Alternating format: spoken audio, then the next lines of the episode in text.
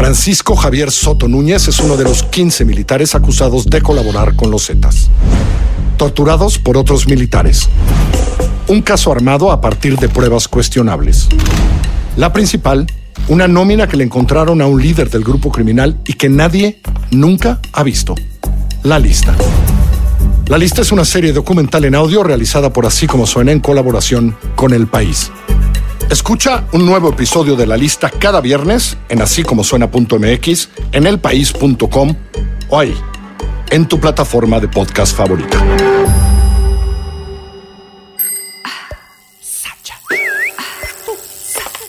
Así como suena y Time Out México presentan. Adictos a la ciudad.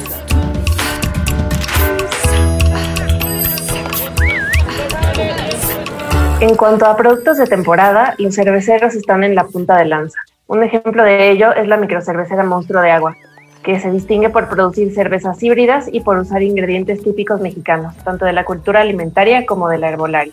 En esta cervecera, a través de un enfoque etnobotánico, procuran ingredientes cultivados localmente y de manera agroecológica. Para contarnos un poco más de la microcervecera y de la cempasúchela, nos acompaña Matías Veracruz, director general de Monstruo de Agua.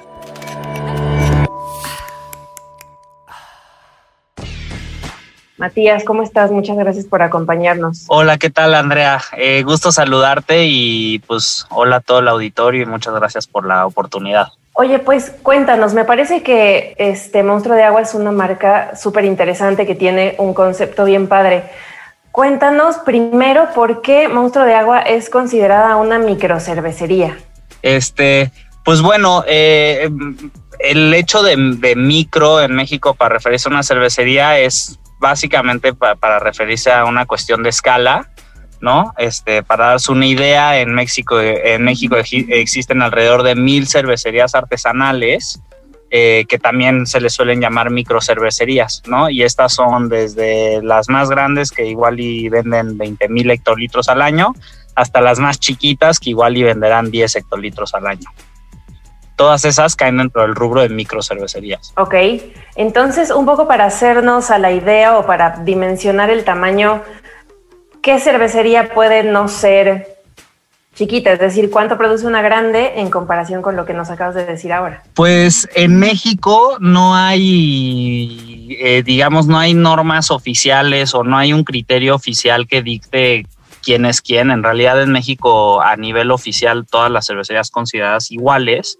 Eh, la referencia que se usa mucho es la de Estados Unidos. En Estados Unidos eh, es considerada micro una cervecería o, craft beer, digámoslo así, este, siempre y cuando produzca menos de 3 millones de hectolitros al año. Estamos hablando de que las únicas cervecerías en, México que producen más de 3 millones de hectolitros son las dos cervecerías eh, de los grupos industriales. Ok. Bueno, las cervecerías de los dos grupos industriales. Ok, súper. Y ahora, en cuanto a monstruo de agua, me parece bien interesante que usen ingredientes agroecológicos. ¿Eso qué significa? Pues eh, sí, justamente creo que un dato relevante mencionar ahí es que ya enfocándonos nada más en el mundo de, la de las microcervecerías, ¿no? Eh, microcervecerías independientes, se suele decir, este, casi toda la cerveza que producen está hecha con ingredientes importados.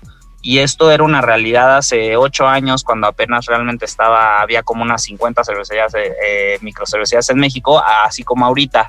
¿no? Eh, todo es materia prima importada y en nosotros eso desde el inicio nos pareció algo que queríamos cambiar. Nosotros queríamos sustituir ingredientes importados por ingredientes cultivados localmente. Entonces, agroecológico es como un calificativo que nosotros decimos ponerle encima a los ingredientes locales. Dijimos, no solo queremos usar ingredientes locales, sino queremos ingredientes que hayan sido cultivados con prácticas regenerativas, eh, que también es a lo que se le refiere a la agroecología. Entonces, en concreto, ¿qué es eso? Muchos pensaban, ah, bueno, igual y se refiere a, orgánico o algo así. Y diría que, que justo la diferencia fundamental radica en lo siguiente. Este, un ingrediente es orgánico si fue cultivado sin usar este, fertilizantes o pesticidas químicos, básicamente, ¿no? Eh, entonces tú podrías tener, por decir, un monocultivo de, de, maíz o de cereal, del cereal que quieras o de alfalfa, puede ser orgánico, ¿no? Puede ser que no le estés echando ningún químico, pero igual es un monocultivo y tenemos que entender que para, para crear monocultivos, o sea, para sembrar un monocultivo, pues primero tienes que arrasar con el ecosistema eh, que antes estaba en ese espacio, ¿no? Entonces, eh, a diferencia de eso, eh, los cultivos agroecológicos o regenerativos, justamente lo que procuran es que provengan sí de lugares donde no se usaron eh, pesticidas ni fertilizantes químicos, pero además donde son cultivos que promueven la diversidad. Entonces estamos hablando de policultivos y bosques comestibles, etcétera, ¿no? Entonces se dice que nosotros podemos decir con certeza que esos ingredientes que, usamos, pues realmente lo que están haciendo es regenerar la tierra, que pues para nosotros es como lo más importante si lo que queremos hacer es rescatar nuestros ecosistemas. Ok, me parece padrísimo eso. Y bueno, también he leído mucho que ustedes hacen cervezas híbridas. ¿Qué es eso de cerveza híbrida? Pues eh, justamente eh, cuando partimos de este, de darnos cuenta que prácticamente todos los ingredientes, eh, o, bueno, partamos primero de, de, definir que la cerveza es una bebida que suele estar hecha, o sea, que por tradición está hecha solamente con agua, malta, lúpulo y levadura.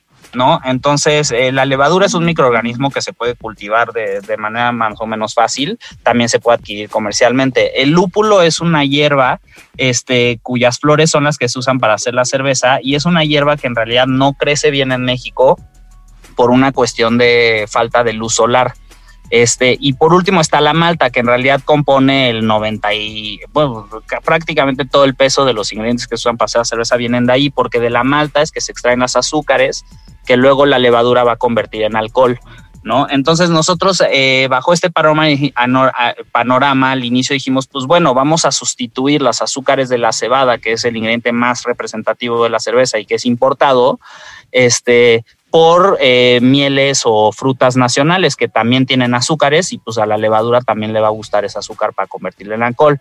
Entonces con esta idea fue que creamos este concepto de cervezas híbridas, que es la idea de que hay tres grandes categorías de bebidas fermentadas. Están las cervezas, que ahorita hablé de que son bebidas fermentadas con, con, malta de cebado de trigo, pero viéndolo más generalmente son bebidas fermentadas a base de cereales.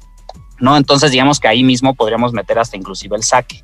Luego está el mundo de los vinos, que pues viéndolo muy reducido, pues hicimos pues el vino de uva, pero conceptualmente podemos pensar en toda una familia de bebidas fermentadas a base de frutas, ¿no? Y eso es a lo que nos referimos con los vinos. Entonces, bajo esta categorización de, digamos, una sidra, pues sería un vino de frutas, ¿no? Un vino de manzana. Este, y por último está la categoría de las hidromieles, que son básicamente bebidas fermentadas a base de mieles de abeja o de plantas o de néctares, ¿no? Entonces ahí entraría obviamente las hidromieles que están hechas con miel de abeja, que es agua, miel de abeja y eso se fermenta. El pulque, ¿no? Sería una hidromiel, que es básicamente agua, miel de maguey fermentada, este, etcétera. Entonces, cuando hablamos de cervezas híbridas, nos referimos a estas cervezas cuyas azúcares fermentables provienen de, de, estos tres conjuntos o de combinaciones de estos conjuntos, ¿no? Por dar un ejemplo muy concreto, nuestra cerveza blanca de maguey eh, tiene 7% alcohol, 4% proviene de la cebada y 3% proviene de la miel de maguey. Entonces esa cerveza es un híbrido entre una cerveza y una hidromiel o un aguamiel. Entonces ese es el concepto fundamental. Ok, súper. Y bueno, lo que nos trae aquí es una cerveza padrísima que ustedes acaban de hacer para la temporada, que es la Cempasúchela. Entonces, este, que pues bueno, debe de seguir todos los mismos lineamientos que ya nos contaste, pero cuéntanos esta chela de qué va. Pues esta chela es este, bueno, digo, es para nosotros obviamente una cerveza muy especial, eh, como muchos compartimos que esta es creo que nuestra festividad favorita. Eh, no es tiempo para valorar la vida y recordar a, pues a, los que se nos adelantaron, ¿no? Que creo que es, es, muy bonito ese, esa tradición mexicana y nos gusta mucho pues meterle muchas ganas a esta cerveza. Entonces, este es el segundo año consecutivo que, que, hicimos la misma receta para nuestra cempasúchela. Eh, en efecto, sigue los mismos lineamientos de lo que platicamos, aunque diría que con algunos detalles especiales. Entonces, eh, empezamos con el, con, pues, de hecho, el verdadero ingrediente fundamental de la cerveza, que es el agua. Nosotros para esta cerveza usamos agua de lluvia que purificamos, ¿no? Entonces, captamos el agua, la purificamos eh, y pues eso obviamente le va a aportar pues particularidades a nuestra cerveza. El agua de lluvia es como un agua destilada, entonces tiene muy pocos minerales, es ideal para hacer cervezas lager y esta en efecto es una cerveza lager.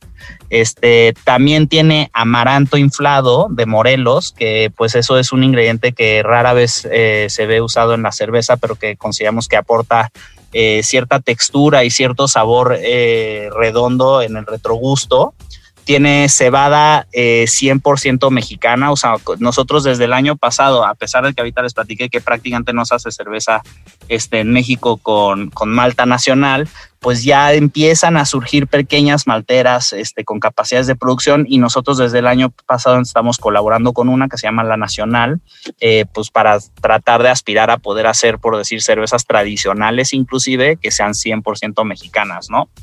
Eh, o bueno, con el lúpulo siempre habrá un problema.